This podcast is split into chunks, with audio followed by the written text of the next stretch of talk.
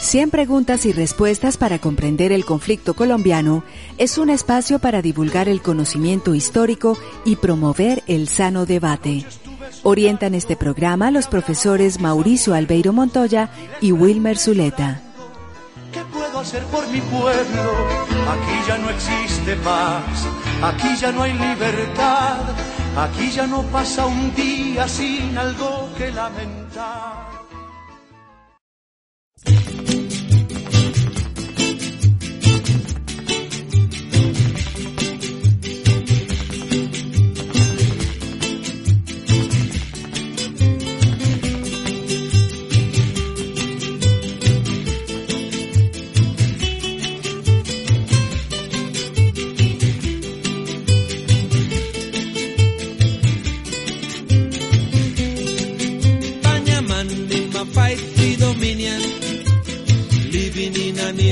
Land,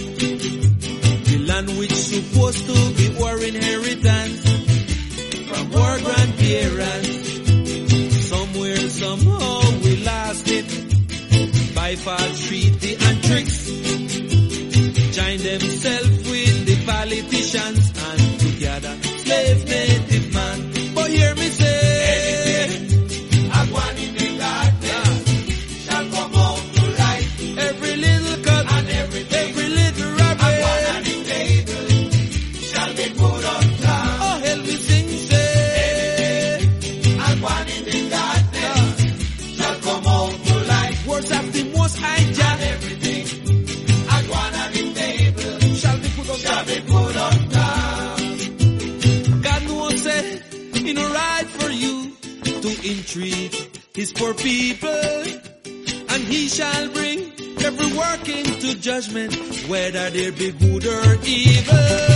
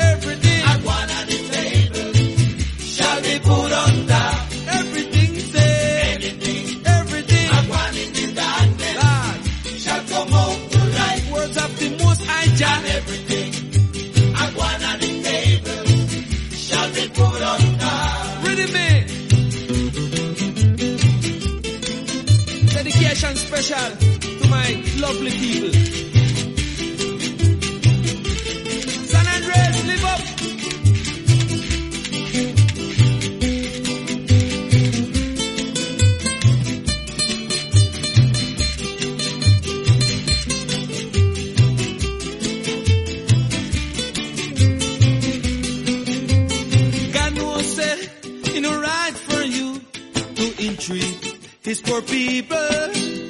and he shall bring every work into judgment, whether there be good or evil. Cause you keep us hungry, you keep us fighting, causing division. With this your system, change with time we wait, change even we name. Praise God, some of us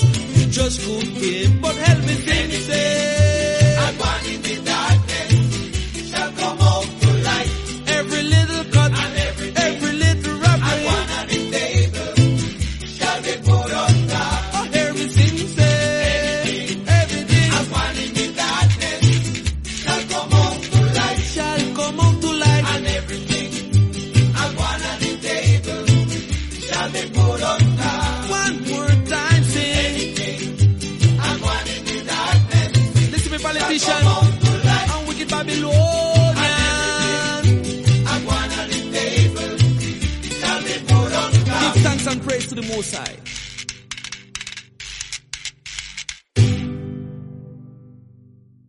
Sean todos nuevamente bienvenidos a su programa radial 100 preguntas y respuestas para comprender el conflicto colombiano. El día de hoy nos encontramos para conversar sobre un tema bastante interesante. Hablaremos hoy específicamente sobre las comunidades raizales, estos pueblos que habitan en los territorios de San Andrés y Providencia y también Santa Catalina.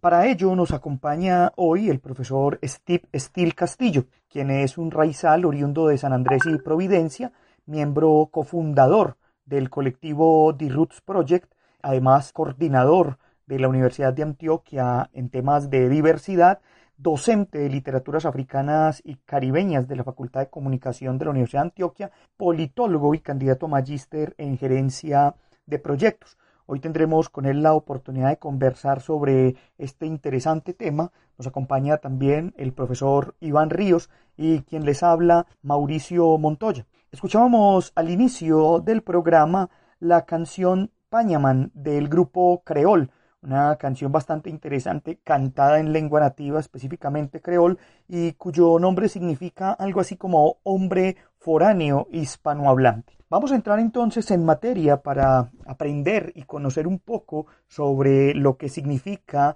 esta comunidad raizal. Profesor Steve, nuevamente con la bienvenida a nuestro programa, queremos iniciar esta conversación preguntándole un poco sobre el papel que han tenido las comunidades raizales en la historia del territorio isleño colombiano, específicamente en territorios como San Andrés, Providencia y Santa Catalina. Bueno, muchas gracias por la invitación. Quiero dar un saludo a todos los oyentes de UN Radio. Y sobre la pregunta que me haces, eh, podría agregar lo siguiente. Los raizales se conocen como el pueblo, como el grupo étnico, ¿sí? Que ha ancestralmente el territorio del archipiélago de San Andrés, Providencia y Santa Catalina.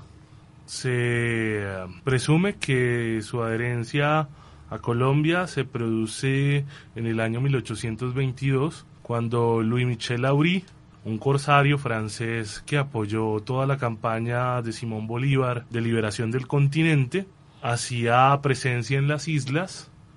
y el temor de los habitantes de estas ante la presencia norteamericana motivó ese juramento de lealtad eterna a la bandera colombiana. Profe, empecemos a hablar de esta comunidad que se empieza a organizar y a tener su vida en todos sus aspectos en estos territorios. Hablemos un poco de elementos como la lengua, la religión, su forma de organización, su relación con el territorio, la educación. ¿Qué podemos contar algunos elementos que podamos ampliar sobre estos tópicos? El modo de vida característico del raizal está unido indiscutiblemente al territorio, porque siempre hemos defendido pues la existencia de una sociabilidad mayor que trasciende las relaciones entre los seres humanos y pues eh, digamos que trasciende hacia pues una relación mucho más profunda con eh,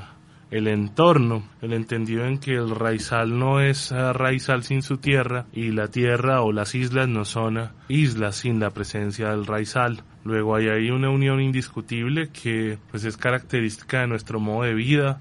que de alguna manera da pie a que nuestra relación con el mar, nuestra relación con la tierra se produzca de manera armónica, de tal manera que ésta no sacrifique su capacidad de depurarse, pues esa relación donde transformamos todos sus frutos para nuestra supervivencia y eh, sucede de igual manera con otros aspectos pues de nuestra cultura que ya tocan elementos como la educación que pues en principio y pues históricamente se ha destacado por uh, ser uh, domiciliaria, ¿sí? Ya pues ha trascendido otras instituciones como la iglesia, sobre todo desde principios del uh, siglo XX, cuando los bautistas y esas misiones evangélicas del gran despertar en, en, todo el Caribe llevan pues estas religiones a, a la región e intentan pues casi que perfilar una sociedad de acuerdo a los patrones eh, culturales del sur de los Estados Unidos y digamos que ahí la educación empieza a plantearse como la educación dominical, que es la que normalmente se desarrolla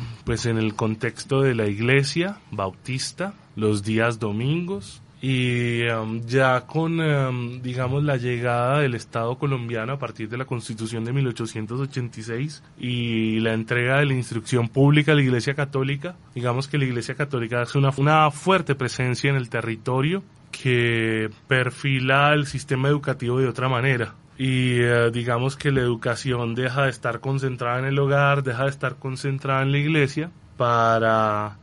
ya digamos recluirse en estas instituciones que están pensadas para la educación de las personas. Ahora, eso tiene muchas implicaciones porque lo que uno percibe en la historia de la acción educativa en las islas es que siempre han habido dos proyectos civilizatorios encontrados. Pues uno que es de factura y que pertenece a la herencia colonial propia pues de, de nuestras sociedades, que pues es el hispanohablante porque de alguna manera estos eran los atributos que se perfilaban para el ser colombiano a partir de esta constitución que cito, el hecho de hablar español, el hecho de practicar la religión católica, el hecho de ser fenotípicamente blancos frente a otro proyecto civilizatorio, pues también de esa matriz, si se quiere, colonial, pero anglizado, donde el inglés es la lengua que se reconoce como legítima, donde la religión protestante, sí, es el credo que se invita a practicar, y donde también tenemos una suerte de orientación hacia el blancamiento del color de piel. Ahora, estos dos proyectos civilizatorios se han enfrentado en el terreno de la acción educativa durante el siglo XIX, XX y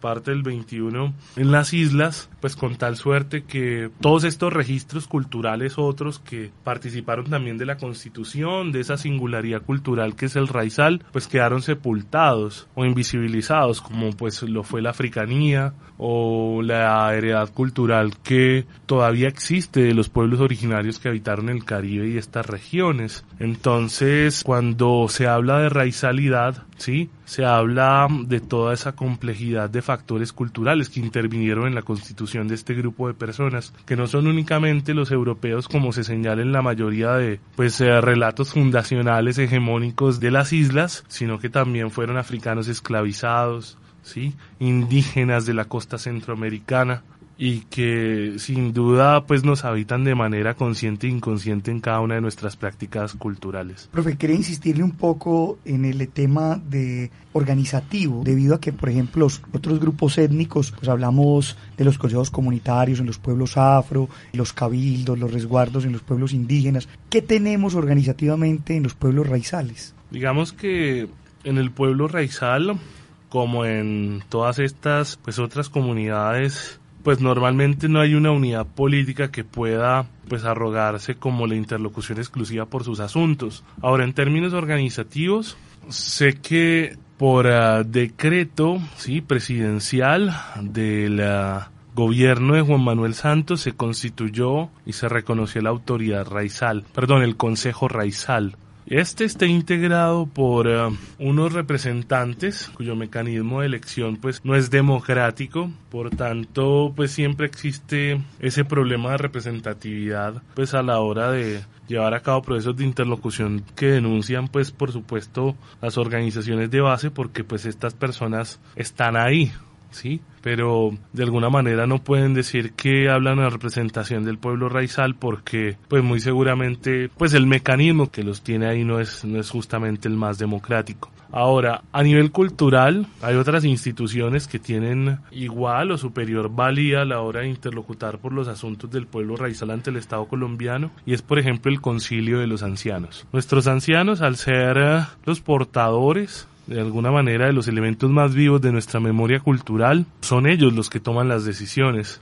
Luego, por lo general, todas nuestras vocerías están concentradas en estas personas que mayoritariamente vienen de la iglesia protestante o de los credos protestantes porque digamos han sido estos credos los que de alguna manera han querido comportar la base cultural del pueblo raizal y pues también a, de alguna manera la base de todo este movimiento raizal ha sido la feligresía asociada a estos credos. Entonces por lo general tenemos figuras como los pastores de las iglesias bautistas, el pastor de la primera iglesia bautista Raymond Howard que ha sido un interlocutor pues por el pueblo raizal que se reconoce públicamente y así hay otros líderes y lideresas que se destacan en ese terreno. Digamos que en lo organizativo siempre han habido ires y venires, hay ciertos escenarios formales, pero no son los más democráticos, y hay escenarios democráticos que no son los más formales. Profesor Estil, quisiera que usted nos hablara de la existencia y qué aspectos contempla el Estatuto Raizal. El Estatuto Raizal es una apuesta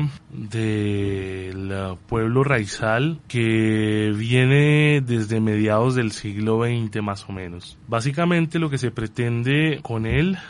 es eh, transformar las maneras en que el Estado colombiano se ha relacionado históricamente con el pueblo raizal porque de alguna manera todos sus despliegues institucionales en las islas, más como por el tema de afirmar su soberanía sobre estos territorios antes que por uh, procurar el bienestar de los lugareños y demás, o por lo menos así ha sido interpretado por las personas, siempre ha visto, ¿sí? en el pueblo raizal una amenaza, una disección separatista y em, este estatuto raizal busca transformar esta manera de relacionarse, pues que históricamente ha marcado al Estado colombiano y al pueblo raizal ahora. Dentro del movimiento raizal siempre han habido pues apuestas muy, o más bien tendencias tácticas y estratégicas muy concretas, unos hacia la independencia, otros hacia la autonomía y otros hacia la conciliación con el Estado colombiano. Esta eh, fórmula contenida en el Estatuto Raizal implica tanto la conciliación como la autonomía porque si bien hay unas apuestas en términos de cambio de régimen político, una suerte de estatus eh, diferenciado para el territorio en términos fiscales, políticos, administrativos, ¿sí? En ningún momento se cuestiona la lealtad hacia el Estado colombiano, en la circunstancia pues que se busca a partir de este estatuto raizal. Ahora, eso ha tenido en su trámite muchas dilaciones. Yo pues he sido muy enfático en llamar a que este ejercicio se unte de pueblo, porque a veces parece estar reducido a ciertos círculos de élite que se arrogan la representación por los asuntos de los raizales, pues buscando de pronto una participación más favorable en esos repartos de poder entre las distintas élites que pues coexisten en este país y de alguna manera tener en cuenta las eh, necesidades, intereses, expectativas puntuales de las personas frente a la circunstancia de pertenecer al Estado colombiano, frente a la relación que históricamente hemos tenido con el Estado colombiano, porque siendo la raizalidad un asunto que pretende cerrarse en sí mismo, ha estado expuesto a los distintos ciclos de poblamiento que ha tenido las islas y esto hace que hoy en día referirse culturalmente a las islas sea de mucha mayor complejidad que decir que ahí habitan ancestralmente los raizales, el resto son foráneos o extranjeros, sí, y no tienen ningún derecho a habitar el territorio o unos tienen prelación frente a los otros. Entonces, ese es un asunto que también pone en jaque las posibilidades de interlocución, porque si estás interlocutando por los raizales, bueno, la pregunta que debes hacerte es quiénes son los raizales y para responder esa pregunta tienes que acudir y no puedes obviar evidentemente las complejidades que hay en el territorio. Usted está escuchando 100 preguntas y respuestas para comprender el conflicto colombiano. Profesor, ya había tenido la oportunidad de conocer un avance respecto a la exploración de este tema, pero quisiera que nos contara aquí a la audiencia de nosotros cuál ha sido el papel que han jugado la comunidad raizal en la disputa o en el conflicto territorial entre Nicaragua y Colombia. ¿Cuál ha sido la participación o cómo ha sido ese desempeño? La defensa colombiana de los intereses marítimos de nuestro país ante la Corte Internacional de Justicia, sobre todo a partir del diferendo limítrofe entre Nicaragua y Colombia, ha sido calificada por muchos analistas como errática, secretista, antidemocrática, porque nunca ha consultado los intereses más sensibles de la población raizal, quien, eh, pues digamos, en muchas ocasiones ha reclamado su participación del proceso de defensa, participación que ha estado limitada en muchas ocasiones a consultas eventuales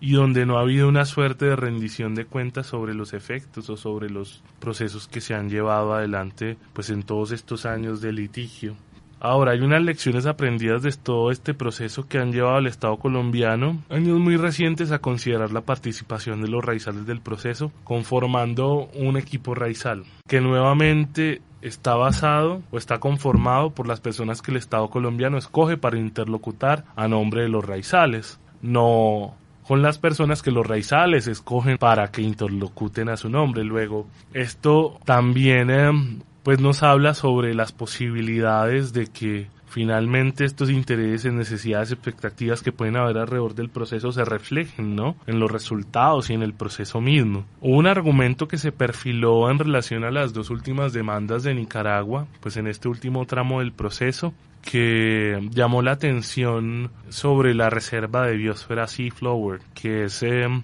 toda esta parte del territorio de las islas que desde el año 2002, sí, la UNESCO declaró como reserva de biosfera por toda la riqueza biológica, por ah, pues la riqueza de su condición biodiversa, y um, esto se señaló como un criterio de indivisibilidad del territorio. Ahora, cuando el UNESCO hace estas declaraciones sobre los territorios, ¿sí? cuando el UNESCO declara una reserva de biosfera, lo hace basado en el hecho de que el territorio se mantuvo con esas condiciones a pesar de estar habitado por el hecho de que las personas tenían una cierta conciencia del lugar o digamos estaban o, sabían habitar esos territorios sin afectarlos. Luego, para muchos raizales, para muchos intelectuales, líderes, lideresas, este argumento ha sido pues una de las hechos positivos que se ha destacado pues en todo el proceso porque se hizo el llamado desde mucho tiempo antes a que se tuviera en cuenta eso como algo para la defensa de, nuestros territorios en La Haya y apenas luego de la conformación del equipo Raizales que eso se puede hacer. Entonces, eh, digamos que frente a la calificación del proceso, pues no ha cambiado mucho el asunto, pero pues se tienen expectativas frente a los resultados que se produzcan en este último tramo del mismo a partir de pues estos cambios, ¿no? que hay en la conducta exterior del Estado colombiano frente a estos asuntos. Profe, siendo un poquito eh, insistente en esa misma pregunta, ¿cuál ha sido la relación con el caso Nicaragua? Porque usted nos menciona el caso colombiano, se elige una comisión. Me imagino que del lado nicaragüense también existe un interés y me imagino que han habido contactos. Nicaragua ha sido pues un país que siempre ha pretendido estos territorios y maritorios comprendidos pues en las zonas que actualmente están en conflicto. Ahora, los nicaragüenses han entendido muy bien la existencia de ese conflicto de derechos. Colombia, pues en virtud de unos títulos históricos que tiene, y pues Nicaragua en virtud de todo el historial de favorecimientos que tiene ante la Corte Internacional de Justicia. O sea, ha sido un país que sentó a los Estados Unidos ante la Corte Internacional de Justicia y fue favorecida con un proceso, ¿no? Que le reconoció ciertos territorios. Ahora los estadounidenses por su gran poder, pues evidentemente no reconocieron el fallo y suele suceder así en la sociedad internacional donde pues todos estos arreglos que se han erigido para dirimir los conflictos entre los estados, pues todavía no tienen tal fuerza vinculante que permita de pronto aplicarlos de manera tajante. Ahora, ¿qué pasa con Nicaragua? Nicaragua, a diferencia de Colombia, ha mantenido el mismo equipo en La Haya durante todo el proceso. Colombia lo ha cambiado 32 veces. Yo creo que muchas más. y esto refleja sin duda que pues el ejercicio que pudo haber perfilado la defensa nicaragüense en La Haya pudiera ser más consistente, pudiera obedecer pues quizá una política de Estado mucho más sólida que pues tuviera los efectos que pues ha tenido hasta el momento es que a Nicaragua se le reconocieron 75 mil kilómetros de mar. Ahora, en medio de todas estas circunstancias del derecho internacional, de pues las relaciones diplomáticas entre Colombia y Nicaragua, hay una situación que no se puede desconocer, y es que antes de que se produjera el Tratado de Guerra Bárcenas, la costa centroamericana pertenecía a Colombia, y los isleños, sí, compartían y comparten nexos socioculturales, sí, con todos los habitantes de esta franja costera. Luego el Tratado de Guerra Bárcenas, que también se califica como una arbitrariedad en ese historial de relacionamientos entre las islas y el Estado colombiano, muchas familias quedaron separadas, familias que existen todavía hoy, porque um, tengo la experiencia de conocer compañeros y de conocer familias donde um, sus abuelos quedaron separados por una frontera nacional, ¿cierto? Que arbitrariamente se definió. Y em, digamos que eso al día de hoy es una realidad y es una de las posibilidades más grandes de que ese conflicto pueda definirse a través de un tratado de flotación compartida de esos territorios, donde se respete el hecho de que son una reserva de biosfera y pues que en el hecho de, de, existir esa reserva de biosfera también existen unas personas, unos grupos que comparten una historia, que comparten una cultura y que han sido, digamos, los agentes claves de la conservación del entorno en sus características y demás. Ahora, Nicaragua también a nivel internacional y esto aprovechando el sistema interamericano de derechos humanos ha incurrido muchas veces en riesgos morales o en uh, tentativas de usar la fuerza bélica para resolver este conflicto y esto a sabiendas de que pues no va a asumir ningún tipo de consecuencias entonces, eh, lo que observamos es que pues, la conducta exterior de Nicaragua de cara a este conflicto, particularmente, o este diferendo, ha sido consistente en todos los escenarios tanto en el legal como el real, como el um, cultural, aunque pasa que los habitantes de toda esta franja costera denuncian un trato muy parecido al que el Estado colombiano le daba a los raizales en territorio. Entonces ahí hay una hermandad también frente a ese asunto. La diferencia es que esta franja nicaragüense y sus habitantes tienen un régimen autonómico respecto al Estado nicaragüense. Con esto entonces terminamos nuestro programa del día de hoy pero los invitamos para una próxima emisión en la que también de la mano del profesor Steve continuaremos viajando por el pueblo raizal, sus historias, sus luchas y todas las cosas que este pueblo tiene para contarnos. Agradecemos a la Universidad Nacional por este espacio que nos brinda, a Jorge Benjumea en el máster y a ustedes los esperamos para que sigan escuchando su programa radial 100 preguntas y respuestas para comprender el conflicto colombiano. Hasta pronto. 100 preguntas y respuestas para comprender el conflicto colombiano es un espacio para divulgar el conocimiento histórico y promover el sano debate. Orientan este programa los profesores Mauricio Albeiro Montoya y Wilmer Zuleta. ¿Qué puedo hacer por mi pueblo? Aquí ya no existe paz, aquí ya no hay libertad, aquí ya no pasa un día sin algo que lamentar.